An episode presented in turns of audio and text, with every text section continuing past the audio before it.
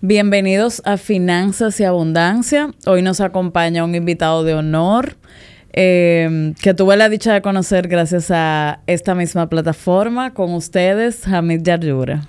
Hola Sara. ¿Cómo estás? Muy bien, gracias por la invitación. Gracias a ti por asistir. Tú sabes que yo estoy aquí viendo ¿Qué? todo tu episodio porque yo vine con una misión. Y es que este tiene que ser el episodio más largo. Ay, ay, ay, ay. yo no me voy de aquí sin, romper récord. Ok, ok. Para que tú te claras. Creo que son 39 minutos. Sofi, ponte ahí un conteo regresivo. bueno, yo te confieso que todas las semanas, sin mentirte, por lo menos tres o cuatro veces alguien me dice que me escuchó en tu episodio. Yo creía que yo iba a caer preso. Porque, porque nunca había durado tanto tiempo en una entrevista. y yo decía, bueno, señores, y le decía a mis hijos, yo hablé por... Yo ni sé todo lo que yo dije, o sea, porque fue largo. Sí, pero tiene su valor. Eh, sí, tiene su valor. Yo sé que eso no es tu formato, pero cuando las conversaciones fluyen así, sin ningún tipo de prisa y digamos que uno cocina a fuego lento al invitado. Okay uno llega a profundidades, que, que, fíjate que mucha gente conoció tu historia y, creó mucha empatía contigo. Por eso, porque a lo mejor tú nunca te había abierto de esa manera a, a no tan solo hablar de finanzas, sino hablar de, de, qué creó a, a, Sara de Pradel. No, y por ejemplo, ayer me tocó ayer no, antes de ayer, esta semana, me tocó alguien que me dijo que él me saltó, no me conocía y él siguió, que él es fan tuyo, eh, señores, hay gente que quizá no sabe que tú tienes un podcast, Tertuliadura. Y él me decía, te salté. Y luego, al estar suscrito, como que fue escuchando, escuchando y cayó en mi historia, se convirtió en mi cliente.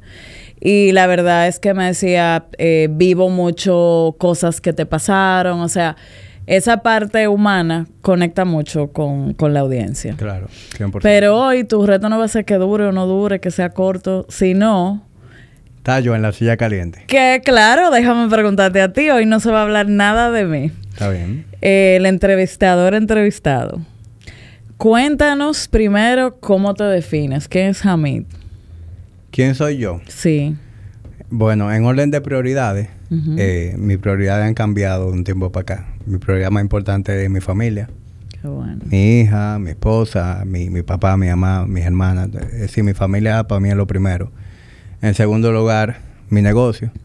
Eh, yo soy, me, considero una persona eh, que raya un poquito en lo workaholic, pero quiero pensar que de una manera saludable. Okay. Soy muy dedicado a mi trabajo, muy disciplinado en, en, lo que hago. Cuando yo arranco algo me obsesiono con que, con que se haga bien y, y nunca termino porque nunca me siento conforme con lo que ya tengo. Okay. Eh, y en tercer lugar, yo soy un, apasionado de, de, todo lo que tiene que ver con, digamos que con el crecimiento personal. Y yo creo que eso es lo que a mí me, me ha llevado a ser lo que hoy soy en el fitness, que empecé en un momento como algo recreativo y hoy en día literalmente vivo del fitness. Pero también eso me ha hecho, digamos que como, como personas que está al frente de una organización, pues también tratar de llevar eso a, cada vez un nivel más alto, más alto, más alto. Y yo no sé si eso define quién es Jamí, pero Jamí es un joseador, un padre de familia y un entregado en lo que hace. Y tú tienes un hijo nuevo también, el podcast. Sí, o sea, porque tú le, has... Eh, sí, que fíjate, yo... Has sido constante. ¿Qué tiempo tiene? El podcast va a cumplir dos años en octubre. Asumo ahí... Eh, de, en plena pandemia empezó. Sí, yo empecé justo después de la pandemia. Y el podcast, yo empecé con, tú sabes, como simplemente algo que yo quería hacer, eh, sin, sin mucha expectativa. Y le he cogido mucho amor al proyecto. Y yo, lo, lo mismo que me funcionó en, en, mi negocio, eh, es como que la fórmula que yo estoy aplicando al podcast. Okay. Yo lo estoy haciendo porque me apasiona, yo lo estoy haciendo de una manera en la que yo genuinamente lo disfruto y me visualizo haciéndolo. Y teniendo muy claro la importancia de ser paciente, de ser constante y de continuamente mejorar. Ok. Continuamente mejorar. quien tiene tiempo escuchándome y, me oyó en el episodio 1 y me oye ahora en un episodio 90 y pico, pues puede ver una evolución de, de Hamid como, como conductor del podcast. Y es precisamente porque yo busco eso, como que... ¿Y tú no sientes que cada vez, o sea, el podcast ya no se va saliendo de la cultura fitness? Sí, sí, hace rato. Hace rato. ¿Y qué pasa? Yo, lo quería así del principio. Ah, tú lo querías así del principio. Yo lo quería así del principio. Para tener algo separado de tu negocio principal. Sí, porque fíjate algo. Aunque yo soy del mundo del fitness, y, obviamente la mayoría de la gente que me conoce y me sigue, me sigue por Body Ignition, me sigue por lo que yo sé sobre entrenamiento, nutrición. Yo soy muy apasionado de los negocios. Yo soy muy apasionado de todo lo que tiene que ver con, el desarrollo de, y la mejora continua. Y eso es lo que a mí me ha llevado a querer aprender sobre finanzas, a querer aprender sobre eh, lo que son la, lo que es la inteligencia emocional y todo eso. Y por eso cuando yo arranqué el podcast, yo no le puse un nombre de fitness. Ok. Yo le puse tertulia dura porque eso abarcaba como lo que yo visualizaba en el proyecto. ¿Qué es lo que yo quiero en el podcast? Hablar de las cosas que a mí me interesan. Ok. Entonces, obviamente, los primeros episodios, todos los invitados eran de fitness. Yo hablaba de fitness. Todavía yo estaba como que encontrando ese... Encontrando mi ritmo. Pero... Y siempre es mejor empezar por lo que tú dominas. Por lo que domino, Y tu mundo y tu círculo más cercano. Claro, además de que uno siempre empieza a invitar a la gente más cercana. Entonces era más fácil invitar al doctor García, era más fácil invitar a Juan Carlos Simón, a Checo, que invitar a Sara de Pradel. Sí. Entonces ya ha tomado esa forma, pero así era como yo lo visualizaba al principio. Yo no quiero encasillarme únicamente en fitness. Obviamente como ese es el core de lo que yo hago, yo sé que eso va va y debe prevalecer. Pero yo quiero hablar de esas cosas que a mí me interesan y, que sea algo así como diverso. Te he escuchado, porque soy, yo soy muy consumidora de podcasts. Eh, ¿Cuáles podcasts te han marcado a ti? Antes, o sea, eh, que tú consumes. ¿Cuáles tú consumes? A mí me, dicen que yo me quiero parecer a Joe Rogan. Ok. Y, y, aunque esa no ha sido mi intención, yo creo que el hecho de que yo disfruto tanto ese podcast me ha hecho como que coger cosas de ahí. Obviamente también influye que yo comparto muchos intereses con Joe. Eh, lo digo yo como si fuera sí, pana tu Pana, tu pana. Eh, yo comparto intereses con él, como es las artes marciales, como es el entrenamiento, como es la comedia. Entonces, eso hace como que a veces mi línea se, parezca un poquito a la de él. Pero ya como que hablando de otros podcasts que han tenido influencia, eh, yo consumo mucho... Eh, en, un momento consumía mucho a Tim Ferris. Llegó un momento como que... Como que me, me, me, cansé de Tim Ferris y, y dejé de consumirlo con esa frecuencia. También eh, consumo mucho el, el, podcast Impact Theory de Tom. Eh, también The School of Greatness, of Greatness de, de Louis House. Em, consumo también, hay un podcast que es de mi favorito, es de Alex Hormozzi, se llama The Game. Y es un podcast de negocio. El Alex Hormozzi para mí es un genio en, en el mundo de, de los negocios. Él viene de un background de fitness, al igual que yo pero él ha ido también como que desarrollándose como, como emprendedor. Y, y, en su podcast, él, al igual que tú, son eh, episodios cortos de 10, 15, 20 minutos, desarrollando una idea. Que eso te hace fácil luego implementar. Y es un podcast en el que todo el que le interese el marketing y, y el emprendimiento te nutre muchísimo. Em, a nivel, ya consumo otros podcasts ya como que de comedia, porque me gusta mucho reírme. Yo consumo el podcast de Tom Segura, yo consumo el podcast de Bill Burr. Eh, y, creo como que ya, eso es lo que me llega a la mente. Ya... ¿Y algún libro que te haya cambiado? Que te, o sea, como que te haya, si yo te, que tú me digas, Sara, ese libro me marcó el más. Es que han sido tantos. Y, y a veces, y a veces uno, a, veces es más fácil decir como el más reciente. El más reciente, sí, el, más reciente. Porque la verdad es que yo, yo entiendo que hay muchos libros que han influenciado mi, mi, mi forma de pensar y mi forma o de tres, me quieres decir tres. Sí, te puedo decir de, tres buenos libros. Uno de ellos es The One Thing, es un libro que habla sobre productividad y, y cómo organizarte para ser productivo y y determinar ese one thing. El libro habla sobre el, error que mucha gente comete de a la hora de organizar y dedicarle tiempo a sus tareas, le dedica mucho tiempo a, lo urgente y no necesariamente a lo más importante. Entonces tú te pasas tu día trabajando, trabajando, trabajando, pero tú no estás avanzando en lo que verdaderamente haría un impacto en el resultado. Okay. Ese es un libro muy bueno. Otro libro muy bueno es The Pumpkin Plan.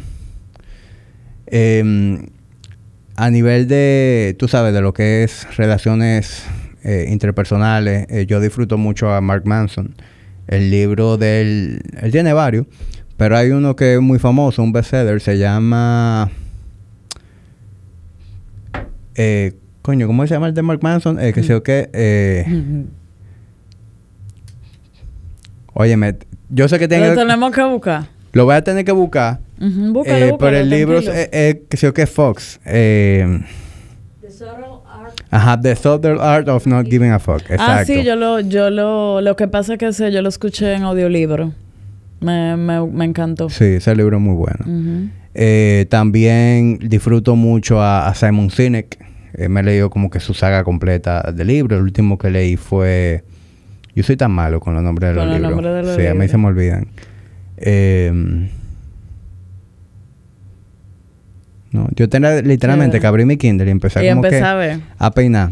Pero sí, eh, esos son autores que, que, han influenciado mucho. Como te dije, disfruto también a, Rami.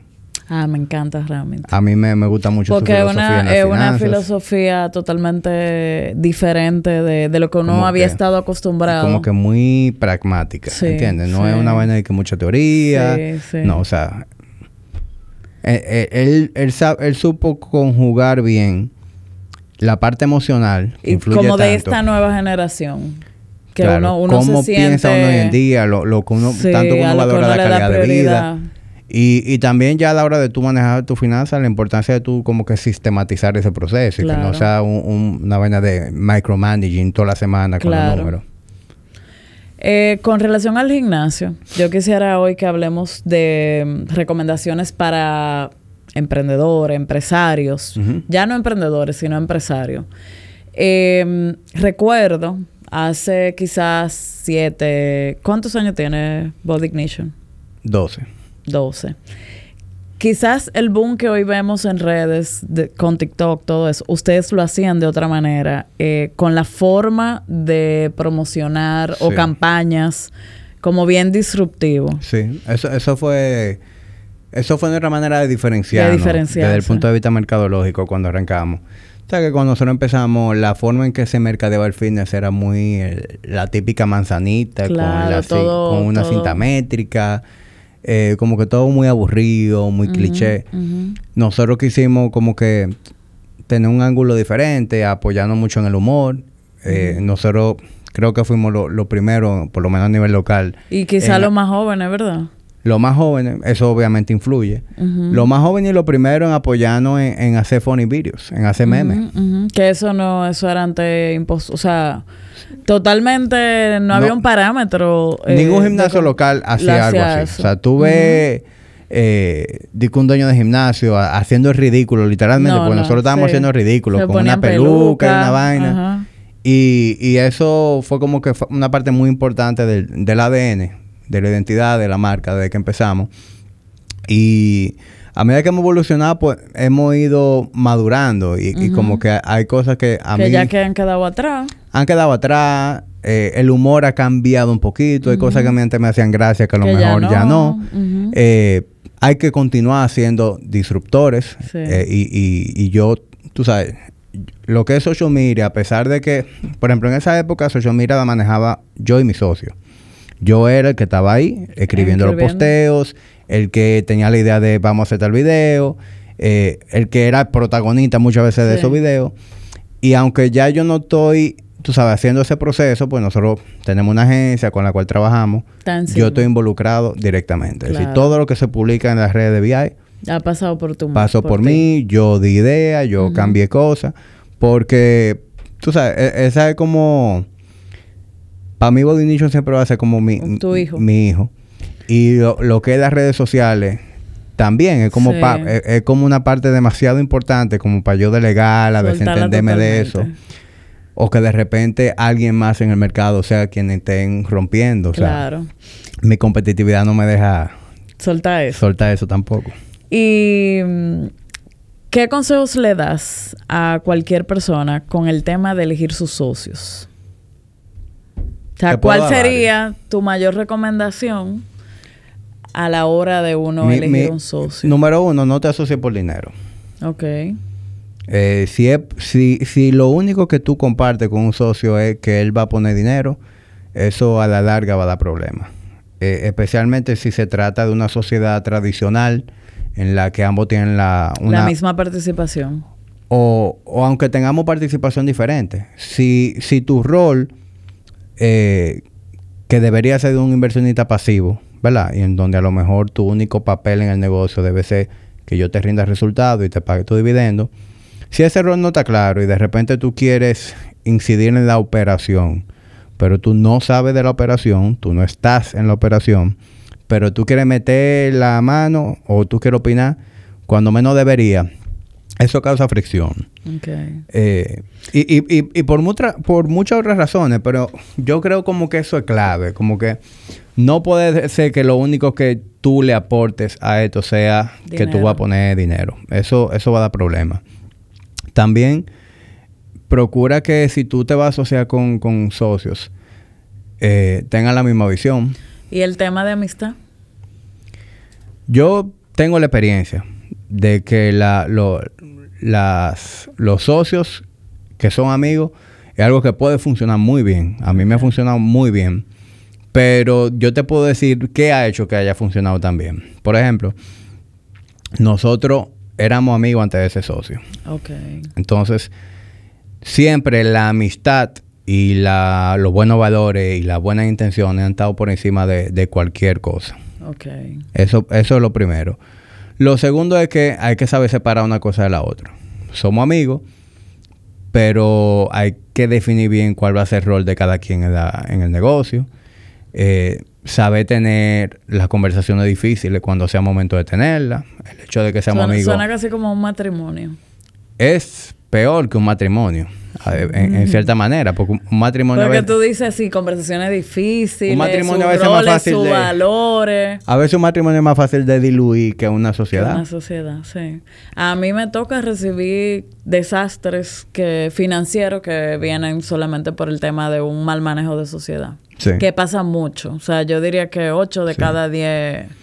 Es, muy común, sobre todo por, por esa parte de no tener esas conversaciones difíciles. Cuando en, una sociedad está ocurriendo algo y tú por no tener conflicto, tú miras hacia el otro lado. tú o va acumulando, no enfrentas. Exacto, tú miras hacia el otro lado, pero ¿qué pasa? es una bola de nieve, ese problema va creciendo y también tú vas creando resentimiento, la, la, la, relación se va deteriorando de una manera prácticamente invisible hasta que ya el problema se puso muy grande.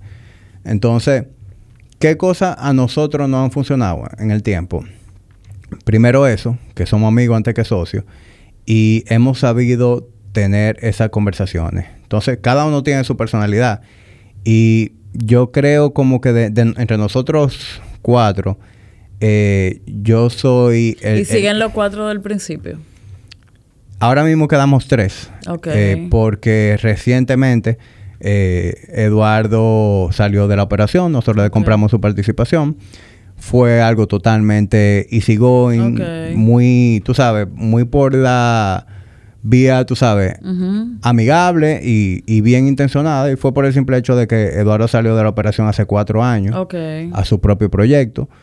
Le va sumamente bien en su proyecto no tiene planes de volver, de volver a integrarse a la operación en ningún momento y como que lo más lógico era nosotros ponernos de acuerdo y negociar su participación. De los cuatro originales quedamos tres. Pero, por ejemplo, es primera vez que yo digo que Eduardo no está. O sea, nunca se lo he dicho a nadie, porque ni siquiera lo hemos visto necesario. Eduardo va al gimnasio, tiene estudio grabado, entrena. Nosotros nos juntamos, salimos juntos. O sea, que Eduardo no sale en los papeles, pero para los fines... Sigue siendo parte. Sigue siendo parte de, del proyecto. Eh, ¿Qué consejo te hubiera gustado conocer a nivel financiero cuando ustedes empezaron? Muchos, muchos. Eh, nadie te enseña a operar un gimnasio. Y, y, los gimnasios tienen la particularidad de que son una industria que se ha ido profesionalizando en los últimos tiempos. Sí. Eh, hoy en día hay buenas prácticas a la hora de tú manejar un gimnasio de, de nuestra rama. Antes eso era pura prueba y error. Y nosotros tuvimos una ventaja enorme y fue que antes de nosotros abrir nuestro negocio, nosotros tuvimos la oportunidad de trabajar en un gimnasio personalizado en Workout con Juan Carlos Simón. Okay. Trabajé ahí por tres años, aprendí del negocio, aprendí y ya a manejar sabía, a la no gente. era que te lo venían a contar, el manejo de los clientes. Yo logré ver que se la hacía parte bien. administrativa. Pero aún así fue difícil. Lo mismo, aún así, aún así fue un proceso de prueba y error por mucho tiempo. Bueno, continúo haciéndolo, pero me atrevo a decir, o sea, tengo la seguridad de que hoy en día nosotros tenemos un modelo mucho más años luz, mucho más profesional que lo que teníamos cuando, cuando arrancamos. Pero, ¿qué cosa te puedo decir? La importancia de tener una contabilidad organizada y de tener, eh, de tener conocimiento de todas tus responsabilidades fiscales. Eh, nosotros no, nosotros nos fuimos dando eso. cuenta de las cosas que habían pagado era sobre la marcha. Ejemplo, en nuestro negocio, eh, eh, más o menos un 50% del, del, del costo, del, del costo fijo, son los entrenadores. Los entrenadores son personas físicas, a los cuales hay que hacerle una retención, de un retención 10%, de de impuesto 10%. sobre la renta. Ah, por el primer año nosotros no sabíamos eso. Nosotros no sabíamos eso. Entonces le llegó el acumulado de, Entonces, de ese primer año. se entero. acabó el año. Después de que nosotros nos repartimos los dividendos de ese año. Ok. Ah, pero Señores. mira, para reportar eh, El- lo las retenciones. Lo que pagamos entrenadores hay que reportar esas retenciones.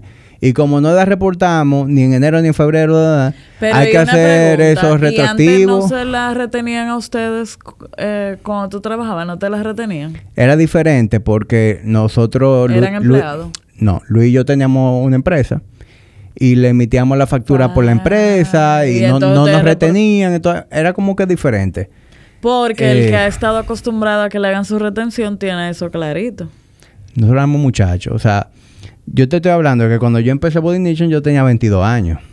Y aunque yo tenía mucha experiencia laboral, porque trabajo desde los 17, Claro. mi experiencia laboral era en el área de la construcción. Ok. Pero bueno, la importancia de tú tener tu contabilidad organizada, de tú tener eh, conocimiento de tus obligaciones fiscales, el anticipo, eh, Los retenciones, mismos temas laborales también, de que... impuestos sobre la renta. Nosotros no sabíamos que había que pagar un 27% de los beneficios. O sea, nosotros no enteramos de, de eso cuando llegó. Y entonces, Otra- ¿después que han repartido esos beneficios? Para atrás. ¿Cómo, cómo qué hicieron? A buscarlo prestado, porque A nosotros no, buscarlo, no habíamos Porque comido. ya no había forma de... Ya lo habíamos repartido y no lo habíamos comido. A buscar prestado A para prestado. pegar, pa pagar eso. Eh, también el tú tener toda tu documentación al día. Ujú. Tus estados financieros, estados interinos, La- tu registro actas, mercantil, tu acta de asamblea. Porque ¿qué experiencia uno tiene? Tú vas al banco a solicitar una línea de crédito, un préstamo, lo que sea. te dicen, ah, envíame firmar". todo este listado de cosas. Y tú te das cuenta que tú lo tienes todo vencido. Ah, sí. Si tienes tu contabilidad desorganizada, para tu de estado financiero, tú tienes que esperar que el, que el contable se ponga al día con eso, te dé los estados, que nosotros en una época a veces tenemos que esperar tres, cuatro meses. Y que- muchas empresas, incluso que facturan bien, que le va bien, el, el timing de ir conociendo esa, esa, esa contabilidad real de cómo cerramos el mes pasado, cómo van las cosas, a veces se le pasa seis meses o el año y no se van dando cuenta que cada vez están facturando menos o más. Sí. Nosotros sí veíamos de cerca la facturación. La fac- yo todo, lo que entraba, yo todos los lo meses veía la cuánto se facturó, cuánto en la cuenta, pero estado financiero, nosotros en el momento teníamos un contable por iguala Claro. y ese contable cada vez que uno le preguntaba, ah, sí, pero tiene que darme tal información. Le daban la información, entonces había que estar atrás, del contable para los estados. Y súmale a eso que si registro mercantil y cosas, a veces tú durabas dos meses, Dos tres meses que- recolectando la información al banco, para que luego el banco también se tome su tiempo, porque el banco a la hora de depurar una empresa para un crédito también tiene mucha burocracia. y de repente el crédito que tú necesitabas con cierta inmediatez se tomó seis meses. Es un error típico en, los emprendimientos jóvenes. Eh, de repente tienen los accionistas que buscan dinero a nivel personal y luego la empresa es que le, lo paga, pero entonces tú tampoco te puedes deducir eso de la renta porque son otros nombres de empresa. Se va poniendo complejo. ¿Qué otra cosa también? El no saber cuáles son tus KPIs, cuáles son tus índices de desempeño. ¿Tú sabes cuándo, cuando nosotros establecimos índice de desempeño? En el 2020. En plena pandemia. Ahí fue que yo aprendí. ¿O antes? Durante, o sea, durante la pandemia yo empecé a trabajar bajo una mentoría. Ok. Y, y nosotros empezamos a hacer una serie de cambios en el modelo, cambios internos. Yo, la pandemia yo me dediqué a, reinventar el negocio. Y ahí fue donde Body Nation adquirió como una nueva forma de trabajar, eh, tanto de parte de los entrenadores, pero también a nivel interno. Y desde entonces, pues nosotros sí ya sabemos cuáles son las cuáles son las métricas que nosotros tenemos que ver mensualmente, cuáles son eh, los índices óptimos de cada una de esas métricas. Por ejemplo, yo sabía cuánta gente entraba. Yo pensaba que sabía cuánta gente salía, pero nosotros no lo hacíamos de la manera correcta. Y también muchos negocios se, ¿cómo te digo? Tú no vas midiendo la capacidad de retención en un público que es bien cambiante. Entonces te cuesta mucho captar un cliente que si tú no lo sabes retener, es sumamente costoso para la operación. Claro. Y ni siquiera se dedican a entender cuánto me cuesta que de verdad aquí llegue un cliente. Y, y luego que ya está, que se quede conmigo. Y, es un error clásico en, lo, en los gimnasios como el mío. Sí, incluso uno pide información. O sea, eso es como lo típico de alguien. Yo soy muy de los dos lados porque es rodado por gimnasio, que eso da vergüenza. Pero a veces tú, o sea, cuando se te entra una desesperación de que tú quieres un cambio, lo quieres pronto y lo quieres ya, tú investigas y no te dan la respuesta al mismo ritmo que tú como cliente la pides. Claro, eso es vital, ese timing. Eh, yo soy súper celoso con eso porque yo sé lo emocional que es esa decisión. Entonces, si, si Sara me escribe hoy, eh, Sara necesita una respuesta hoy. Si le respondo en dos días, a lo mejor ya ella se enfrió, ella se fue por otro gimnasio. Entonces, eso es muy importante. Pero mira, volviendo a las métricas, la gente en, mi sector muchas veces se equivoca y se concentra mucho en buscar clientes nuevos. Sí. Y campaña y marketing, que se cosas. Y la estrategia que mejor funciona en gimnasio como el mío es enfocarse en la retención. Sí. ¿Por qué? Si yo fuera a mirar una sola métrica en, mi, en mi modelo de negocio, mira, si me dice, mira, tú nada más puedes mirar una métrica al mes y con eso tienes que procurar que tu negocio crezca. La única que yo mirar es la retención. Porque la una mala retención es la raíz de todos los problemas. Excelente. Un mes en que tu retención bajó, tú te empiezas a buscar, ok, ¿qué pasó este mes? Y tú vas a llegar a la raíz. De repente puede ser el entrenador, cómo está trabajando con el cliente. Puede ser eh, las facilidades, que algún problema, a lo mejor de, repente hay problema en los baños, hay problema en tus instalaciones físicas, lo que sea.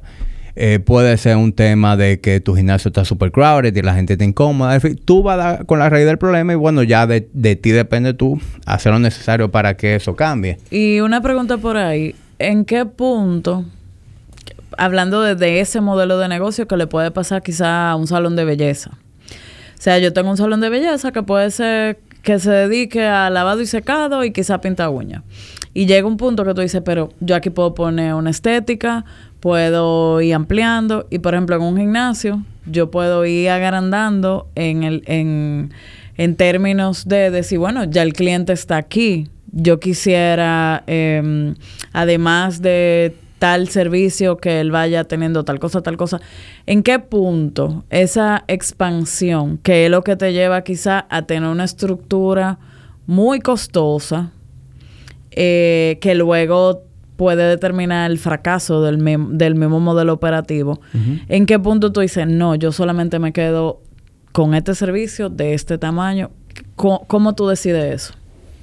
Bueno, eso ¿O qué, o qué, cuál ha sido el, el, la experiencia de ustedes. La, la experiencia, o sea, obviamente yo no llegué ahí rápido, llegué ahí en el tiempo, pero te puedo decir que con, con toda la certeza del mundo me atrevo a decir que es importante saber cuál es tu tipo de cliente y a qué mercado tú te diriges.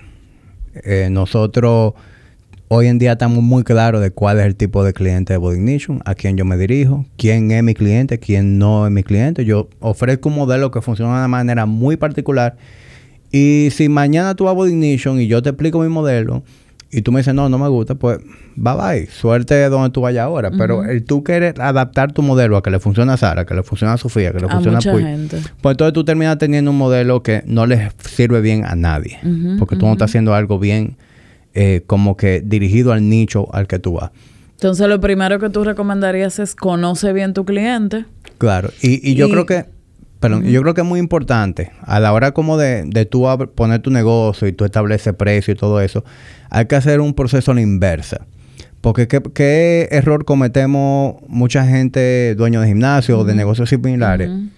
¿Cuánto yo voy a cobrar? Eh, bueno, fulano, Fulano cobra, cobra 100, tanto. este cobra 125. Yo me voy a poner en el medio, yo voy a cobrar 110. Ujú. Pero tú no sabes si el de 120 es rentable o si el de 100 es rentable. A lo mejor ninguno de los dos es rentable porque hicieron el mismo ejercicio que tú. Sí. Fue una regla de tres. Entonces, uno debe hacer el siguiente ejercicio. Ok, estos son mis costos fijos. Esto es lo que yo necesito pagarle a los individuos que van a operar el negocio para que se enfoquen y se sientan motivados. Ok. ¿Cuánta gente yo puedo recibir? Ok, yo estimo que mi, mi cartera va a ser de tanta gente, tanta cliente por hora.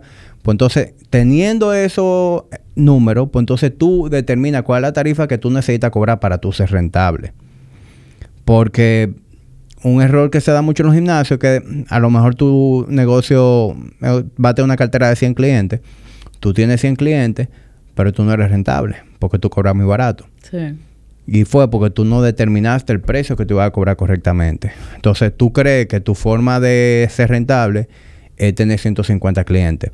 Pero persiguiendo los 150 clientes, tú empiezas a sacrificar la calidad, Calidad del servicio que tú tienes y Del- nunca va a llegar a los 150. Ujú. Entonces, y, y al que estaba ahí ya conforme, lo vas a poner, es que, es que, eh, lo vas a convertir en un cliente inconforme y molesto. Claro. Entonces, si tú le vas a servir a 100, mejor tú haz los ajustes necesarios en tu modelo, aunque tú tengas que modificar el precio para ser rentable. Porque créeme que si tú tienes 100 clientes a los cuales tú les sirves bien y están satisfechos, están contentos, ellos van a preferir un incremento de un 5 o un 10% de su tarifa y recibir un mejor servicio antes que tú te olvides de ellos porque, por caerle Por querer abarcar todo. por querer abarcarlo todo.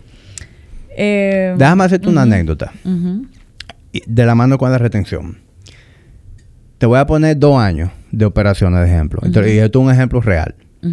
Un año, nosotros nos enfocamos en desarrollar la cartera de clientes. Sí. Ese año, nosotros invertíamos... Que ente- va, o sea, fíjate como ya ustedes tienen más de 10 años, no es el mismo enfoque a cuando alguien está empezando, que tiene que, que tú tienes que durar esos primeros años captando la mayor cantidad de clientes posible. Claro. Porque va a haber un grupo de clientes que se te va y no es necesariamente porque no esté conforme, sino porque la vida le va cambiando. So, no, y es normal. O sea, Sí. nadie retiene un 100% de su cartera. Claro, claro. Pero, por ejemplo, nosotros un año eh, hicimos un esfuerzo muy grande en desarrollar la cartera. Y para eso invertimos mucho en ads. Nosotros invertíamos en, publici- en publicidad en Instagram, invertíamos entre mil y mil doscientos dólares mensuales wow. en ads. Eso sin contabilizar La, lo- la, agencia. producción. La agencia. Es decir, Pero nosotros tenemos un gasto muy elevado ese año. Y captamos muchísimos clientes. Pero que también antes eh, la publicidad tradicional. Eso se te iba a ti en una primera plana. No, yo una- sé. O en una revista. No, o sea, como era antes que se manejaba. Claro. O sea, de que... Yo eh, digo mil dólares porque todo el que gasta... Pero que era muchísimo. Todo el que invierte ads en Instagram sabe que mil dólares en ads Es es, mucho dinero. Tú lo Ajá. comparas obviamente con la- los medios tradicionales y eso es una chilata. Claro, pero en ese momento quizá eh, esos mil dólares, ustedes le sacaban muchísimo más que cualquiera que lo usara en medios tradicionales. Sí, no, de, y, y- y de- o el público. Y de hecho, la cantidad de clientes que entraban cada mes, pues pagaba la publicidad. O sea, Ah, no, no era una mala idea. No era una mala idea. Sin embargo, nosotros cerramos el año, hicimos, vimos retención y dijimos, ok, este año de retención de Body Nation fue de un 91.7%. Wow. ¿Tú crees que eso es bueno, verdad? Todo el mundo asume que eso es bueno, ¿Y porque es más de pasó? 90. Por lo menos en el colegio eso es, ah, Eso es. eso es horrible para un negocio como el mío. Y yo pensaba que eso era bueno. ¿Por qué? ¿Por qué? Hagamos el siguiente ejercicio. Si tú tienes una cartera de 300 clientes y tú retienes un 91%, quiere decir que a ti te están saliendo aproximadamente 27, 28 clientes mensuales. Tú estás captando eso, tu cartera no crece. Tú lo que tienes es una chimenea, un churn. Ajá, ajá. Entran 28, salen 28. Entran 30, salen 28. Entran 25. Y te va engañando como que estás Y rompiendo. como tú estás viendo muchos clientes nuevos, tú Tú juras que tú te la estás "Uf, comiendo, pero tú sí. cierras el año y tu cartera creció a lo mejor 15, o sea, 20 no gente. se veía en el dine- el beneficio económico final, eh, no era proporcional a esa, a esa retención. Correcto. Entonces, nosotros al siguiente año cambiamos la estrategia. Dijimos que este año vamos a cambiar la estrategia, vamos a enfocarnos en retener y vamos a gastar menos en publicidad. Vamos a enfocarnos en servir mejor a los clientes que estamos. Ok. Ese año no gastamos un centavo en publicidad. ¿Qué? Cero. Y nuestra retención fue de un 96%. Ese año creció la cartera mucho más que el año anterior. ¿Por qué? Porque nuestro negocio es un negocio de referimiento. Tú De que llevas ese- tú vas viendo resultados, o sea, yo quiero ir ahí porque Claro. veo. Tú- yo soy así, yo no puedo. Yo, la. Tú llevas esa retención a un 96% y no es nada más el número, Sí. es qué está sucediendo para que ese Sí. 96% ocurra. Tú estás haciendo muy buen trabajo con tu cliente. Y también va creando una comunidad de que Claro. el que de verdad se queda ahí se conoce, comparte una misma hora, o sea, ya, Entonces, ya hay como. Ese como año algo más nosotros allá. vimos, vimos un fenómeno de que la cartera creció consistentemente, Y con un mejor público. gastamos menos en publicidad, teníamos un público mucho más identificado con, la Con la marca, porque marca. ¿qué pasa? Los que están se quieren quedar, pero los que llegan, llegan porque los que están le hablaron del gimnasio. No, y que mantiene una misma línea de, de valores o de lo que la gente está persiguiendo. Incluso los clientes llegaban y, no había ni que vender el modelo porque ya venían Ya convencidos. sí, ya Sara sí. la había enamorado eh, el fin de semana. Ya, mira, ya no, no. eh. Yo quiero firmar. ¿Dónde firmo? Entonces, fíjate cómo el tú conocer tu métrica, el tú saber a qué poner la atención, te cambia tu operación totalmente. Tú sabes que yo crecí con ese, eso- esos temas porque eh, mi papá tenía alarma 24. Y Ah, ¿esa era era- de ustedes? Sí.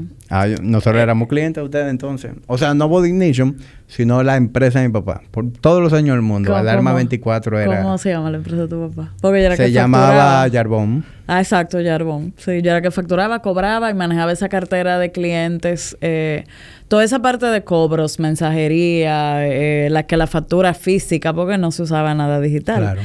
Eh, en ese centro de monitoreo llegó un momento a tener 15 mil cuentas activas de banco, de compraventa, de y también de clientes eh, personales, familia.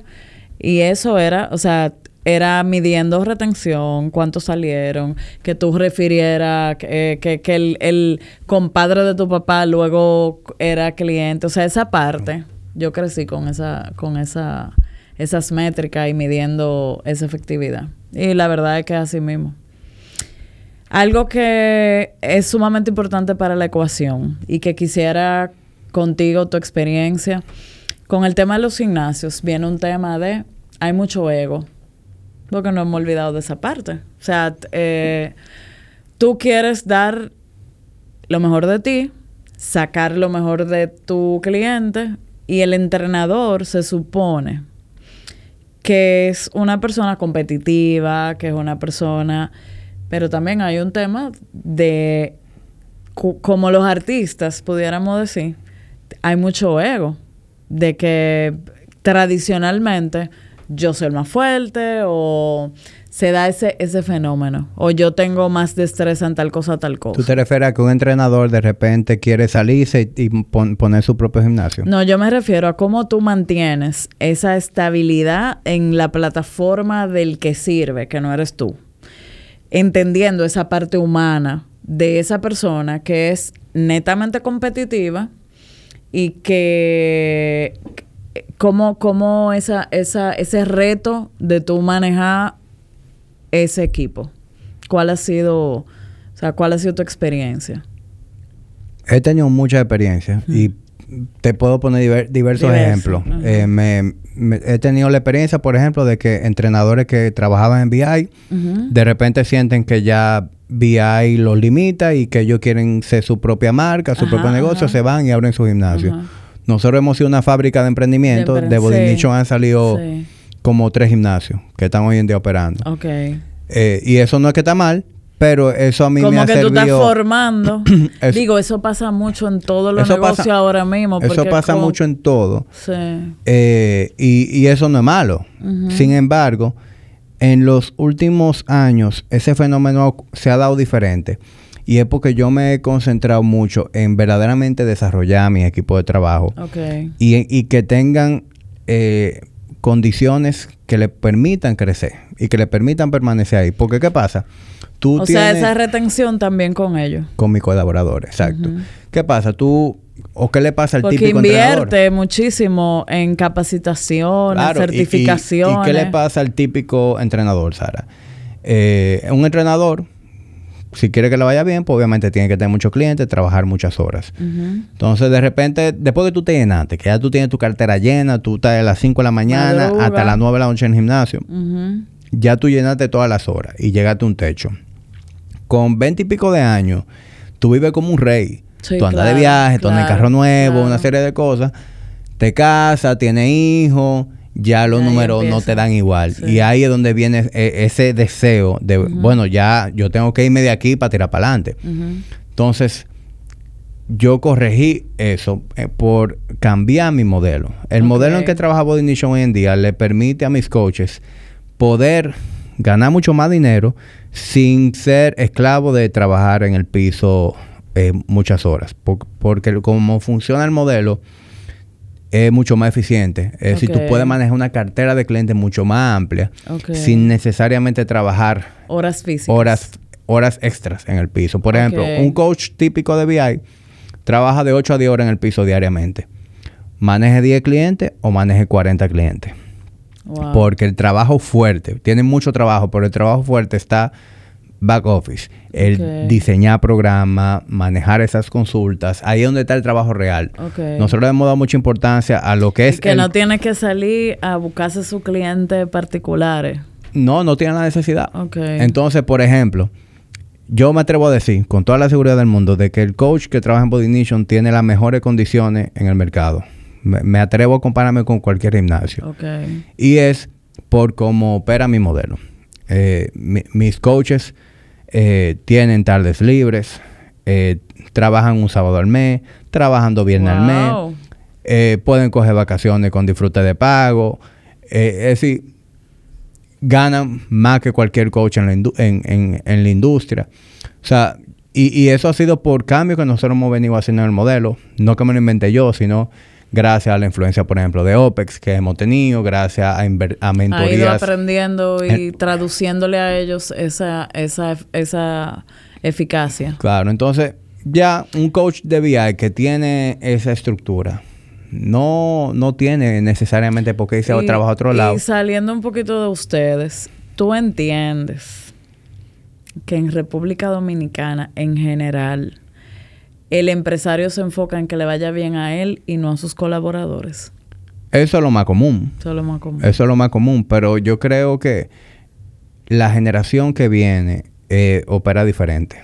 Yo creo que nosotros, y me, quiero incluir, mi generación es mucho más colaborativa y entiende la importancia del ganar-ganar en las relaciones. Yo, en todo lo que yo hago... Y que esa misma lealtad al negocio vendría si, si tú entiendes que hay futuro para ti también. Claro. yo no me meto en nada en donde no nos beneficiemos ambas partes. Ambas partes. En sociedades, en mis propios colaboradores.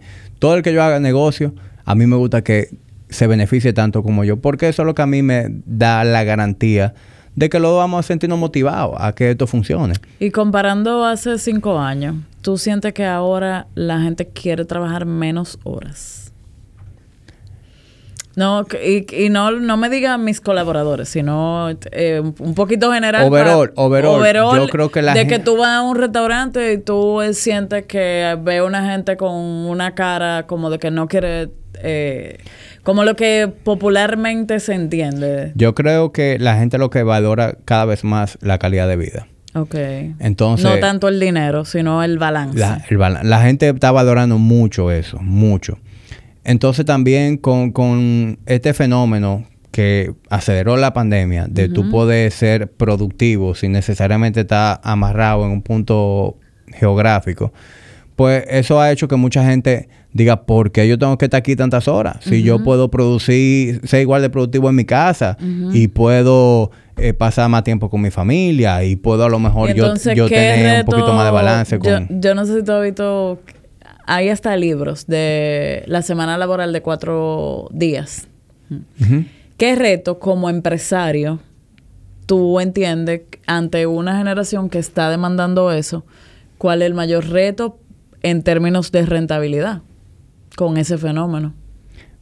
Bueno, yo creo que el mayor reto está en tú poder proveerle eso a tus colaboradores y al mismo tiempo tú ser igual de productivo. Ok. Porque yo creo que ningún empresario tiene una mentalidad, o bueno, quiero pensar que los empresarios no tienen una mentalidad de, de que yo tengo personas esclavizadas, sino yo tengo una operación que me cuesta y yo quisiera darte más hora libre, pero eso me cuesta dinero y nosotros tenemos, una- tenemos que producir. No tienen los mecanismos No, para hacerlo. ahí yo te tengo que decir, o sea, ahora mismo tú ves cómo en lo mismo vacante te dicen quiero un diseñador que haga talento, eh, tenga esta certificación, un, un, un, un posgrado, un tal cosa, un tal cosa, y el sueldo son 20 mil pesos. O sea, sí existe, sobre todo en este país, de que pago muy poco y quiero ganármelo todo yo. Puede ser que yo esté un poco desconectado. Ah, no, de- de- yo no. Sí, no, de verdad. Porque la eh, verdad que yo, yo opero en una industria Eh, muy diferente a, la tradicional. Y, y es probable que yo me relacione mucho con gente, que, gente que que, anda pi- así. que piensen parecido a mí. Muy bueno. Eh, es lamentable que, que eso sea así. Y, y yo creo que quienes operen negocios bajo esa mentalidad, pues tienen una fecha de caducidad. claro, claro. Porque es que los tiempos están cambiando. y, Y, hay se que ha ido viendo cómo negocios tradicionales van quebrando o va cada vez creciendo menos. La gente cada vez más valora su, su calidad de vida. Sí. Y yo creo que la- las empresas que no se están preparando para darle a sus colaboradores esa facilidad de que puedan ser productivos eh, sin tener que pasar horas, tú sabes, inhumanas en, en un cubículo o, o- o haciendo una labor, la van a tener difícil. Eh, el modelo de franquicia como tal, eh, ¿entiendes que a nivel físico, o sea, cómo tú ves el crecimiento del modelo de negocios de ustedes? Esa es otra cosa que también... ese tema. Esa es otra cosa que también eh, la tengo como parte muy importante para lo que quiero, que es conservar a mi equipo de trabajo. Nosotros tenemos actualmente tres sucursales. Estamos ya organizando. ¿Cuál- ¿Dónde están ahora mismo? Estamos en Diamond Plaza, en Los Próceres. Estamos en Bellavista, aquí al lado de Gepiano Studios, en la calle Recodo. Estamos en Punta Cana Village. Y, y- y gracias a Dios, este ha sido un año de, de mucho crecimiento. Y si, todo sigue como va, vamos a, a tener la necesidad de continuar expandiendo. Ok. Y a medida que nosotros vamos expandiendo, pues se van creando oportunidades para el equipo de trabajo. O sea que nosotros ya tenemos un plan de carrera. Exacto. eh, en, de en donde pueden en ir creciendo Nation. con ustedes. Y, y yo le digo a, a todo lo del equipo de trabajo que incluso nosotros estamos abiertos a que la forma en que Body Nation siga expandiendo sea de la mano con ellos. O sea que si tú trabajas conmigo y tú ves una oportunidad de que haya un Body Nation en Santiago y tú quieres asociarte conmigo y tú manejar esa sucursal, eso es algo que nosotros ya estamos organizando para que, para que suceda. Nosotros hoy en día tenemos ya un blueprint, que eso era como que lo más difícil antes. Yo tengo un modelo ya con estándares de operación, con la formación que, ha deben tener los coaches. Que se ha ido eh, limando. Claro, yo tengo Sí. todo ya afinado para que Body Nation sea replicable y tuve la oportunidad de hacer eso con la operación de Punta Cana. Nosotros abrimos hace un año en Punta Cana y dijimos, ok, ya tenemos todo esto en teoría, vamos, vamos a ver si, a vamos a ver si aplicar. funciona. Y Punta Cana está operando con un head coach que está frente de la sucursal y otros dos miembros del equipo que están ahí tirando la sucursal para adelante. Se brinda el mismo servicio que Santo Domingo. Y la evolución ha sido más rápida que, que cuando tuvieron una sucursal aquí. La evolución, de- en- ¿desde qué punto de vista? Desde, o sea, como ya tienen todo mayores indicadores, todo más claro, eh, que arranque y despegue. Eh, el crecimiento ha sido bueno, eh, pero tú sabes, somos nuevos en la zona. Ok. O sea que no lo puedo comparar No lo con Santo no lo Domingo. puede medir con el mismo yo no Santo lo, Yo no lo Domingo. puedo medir con Santo Domingo, pero Y que también Punta Cana tiene condiciones específicas, que aunque hay un grupo grande de, de la población que no reside allá, o que quizá en un hotel tenga un sí. gimnasio. nosotros estamos en el village, que de por sí hay mucha gente que... La mayoría de la gente que vive en el village trabaja ahí. Trabaja ahí. Sin embargo, allá hay mucha actividad outdoor. A la Sí. gente que vive ahí en el village les Sí. gusta hacer bicicleta, Sí, hacer sí, maratones, sí. juegan tenis, juegan Sí. golf. Entonces, esa cultura de un gimnasio no es tan como Ajá, Santo que, Domingo. que- que- exacto, que quizá no es tan comparable a... Sin embargo, nosotros nos hemos sorprendido de, de lo rápido que se logró posicionar. Obviamente, la, esa sucursal de Punta Cana aún tiene mucho espacio de, de- de crecimiento. Ok. Pero por lo menos Poco una sucursal poco. que se sostiene sola. Qué que tú sabes que ese es el mayor reto cuando uno abre un, un modelo, un, una- un punto. Ya es un punto que corre solo, que se sostiene por sí solo con su facturación. Y volviendo al punto inicial, nos permitió a nosotros ver qué pasaba o verdaderamente con ese, con ese manual, con ese Ok. blueprint. Y funcionó. Está Funcionó. funcionando muy bien y ya eso nos da a nosotros como que la seguridad de, ok, podemos seguir haciendo esto. Y para, porque yo, yo, yo sé que tú seguro quieres ir cerrando, Cerrando. esto. Yo te puedo decir que el mayor logro que yo he tenido en los últimos dos o tres años ha sido no dejar de ser el cuello de botella de mi propio negocio, que era el- que era el punto en el que yo me encontraba antes. ¿Qué pasa en los gimnasios personalizados? Eh, yo arranqué Body Nation y yo era una de las caras principales de Body Nation. Entonces, mucha gente quería... No, todavía ahora me dicen, "Ham- voy para el gimnasio de Hamid. O sea, Sí. sí. Pero antes, por ejemplo, todo el mundo quería entrenar con Jamie. Exacto. O todo el mundo quería entrenar con JC, todo el mundo quería entrenar con Luis. Y llegó un punto en donde JC, Luis y yo Estaban llenos. representábamos eh, el 70% de la facturación del gimnasio completo. Y dije, pero, pero espérate. Lo primero es que no era sostenible la cantidad de horas que yo le estaba dedicando al gimnasio en el piso. Y lo segundo es que yo estaba tan ocupado En trabajando eso, con los clientes del piso que yo, yo, no, yo. Yo no tenía tiempo para operar el gimnasio Claro. para expandir, para, para mejorar la operación del gimnasio. Y eso es lo, eso ha sido mi mayor logro, salirme de esa posición y cambiar mi forma de trabajar, cambiar cómo todo funciona internamente. Y hoy en día yo me, me he dedicado a desarrollar mi equipo, a que hayan protagonistas. Sí, la gente conoce a mí, conoce a sí, pero la gente te habla de Roberto, te habla de Alan, te habla de Wilber, te habla de Rubén, te habla de Joan, te habla de Luis Arturo. Son Es decir, panas, Rubén y Wilber. ya hay muchísimos protagonistas dentro de VI. Claro. La gente se siente muy bien trabajando con ellos. Y ese es mi mayor logro. Poder. Y aprender a delegar, porque si tú me dices que tú llevabas hasta las redes, Claro. eh, tú sientes que te están quitando un pedazo. Y mira, Sara, yo soy. Cualquiera pensaría, ah, qué bueno que delegaste. Ya tú tienes un negocio que camina solo. No, y porque tú estás delegar no es soltar. No. Delegar es tomar otro rol de mayor impacto en tu operación. Y aquí hay una parte que le falta a muchos empresarios y es delegaste, supervisa. O sea, hay personas claves que no están listas para autodirigirse. Y que tú dices, ya, las redes las maneja la agencia, ya. No, tú tienes que estar pendiente. Y asimismo en la parte, me imagino, en la parte eh, No, y- y- educativa y como de- tal. hasta se desconectan. Sí, la parte yo- profesional. Yo he delegado, pero yo sigo manejando una cartera importante de clientes. O, o visitar, por ejemplo, hay muchos gimnasios.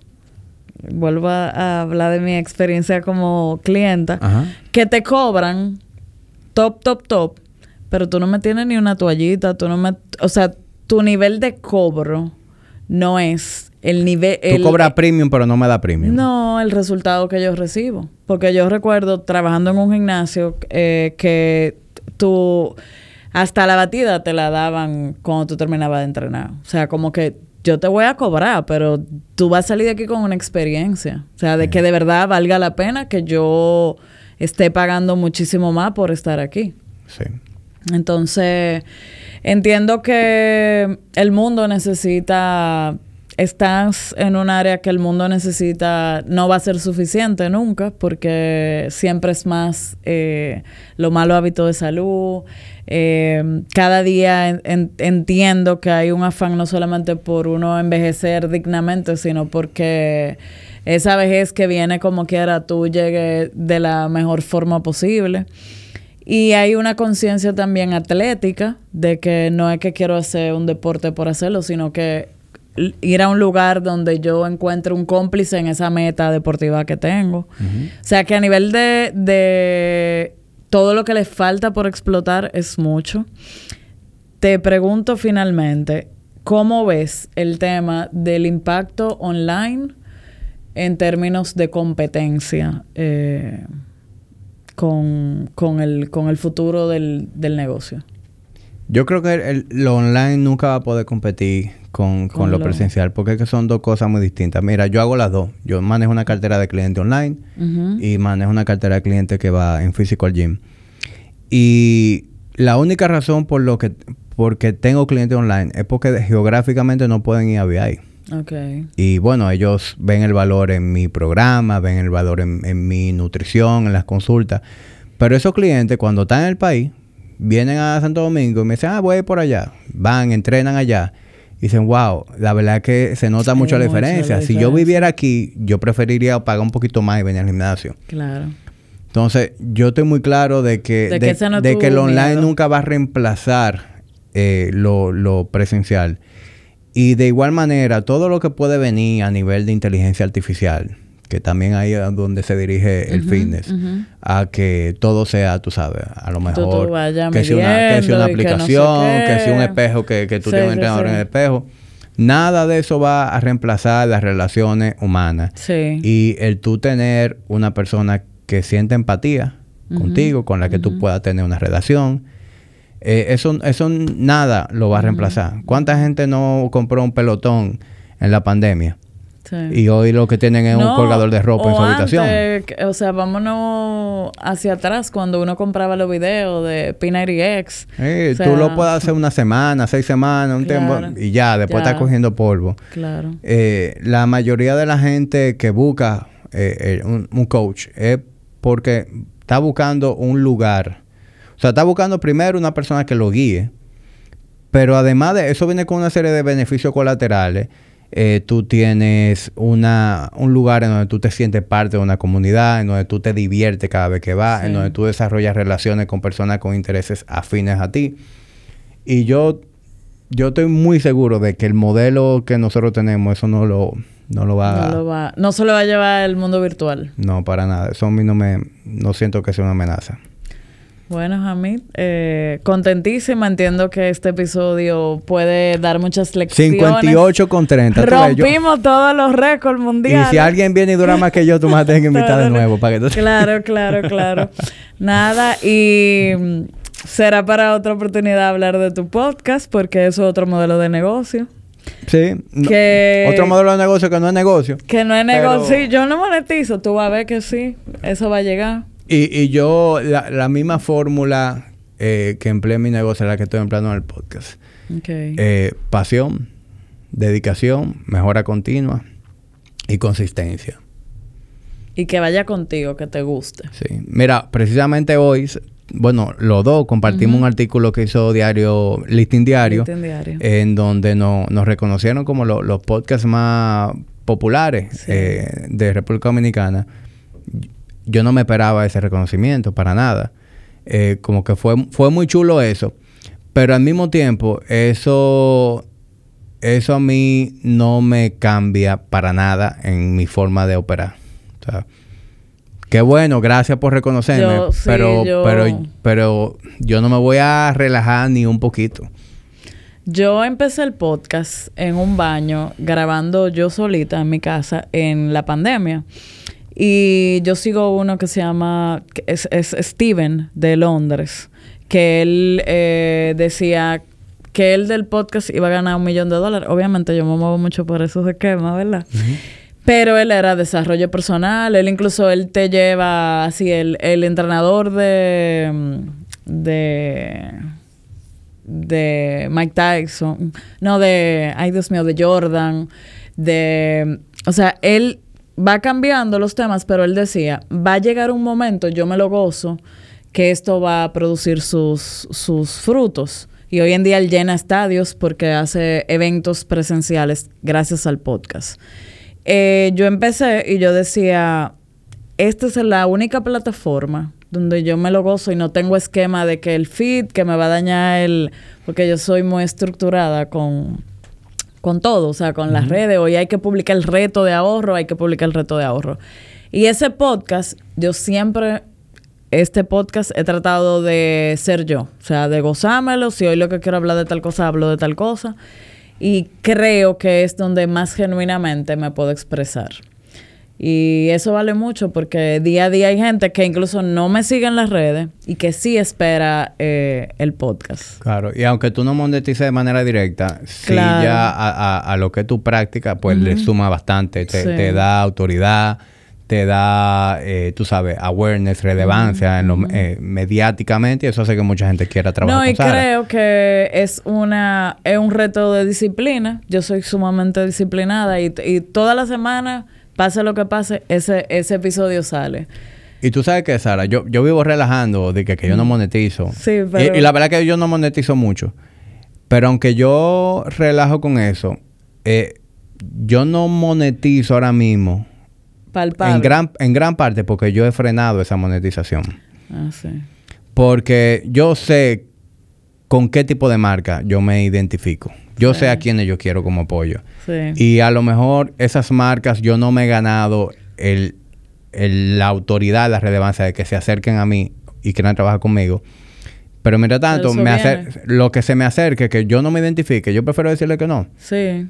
Entonces, a mí me ha pasado ya. De yo coger todo lo que llegue. Sí, a lo mejor yo tuviera eh, en mi podcast otras marcas, pero no. Yo estoy frenándome y yo me estoy guardando como una damisela en su viejo tiempo su virginidad. Sí, así mismo. Conservándote. Me estoy conservando para, el, para mi príncipe para tu príncipe azul. No, yo entiendo que una cosa amarra a la otra, pero sí, esa, esa, ahí es que se hace diferente. Porque tú vas dejando tu esencia poco a poco, porque tú no lo puedes fingir semana a semana. No, no hay forma. Sí. Nada, señores, suscríbanse y también suscríbanse en Tertuliadura, que somos hermanitos de estudio y gracias por estar aquí. Gracias por tu invitación.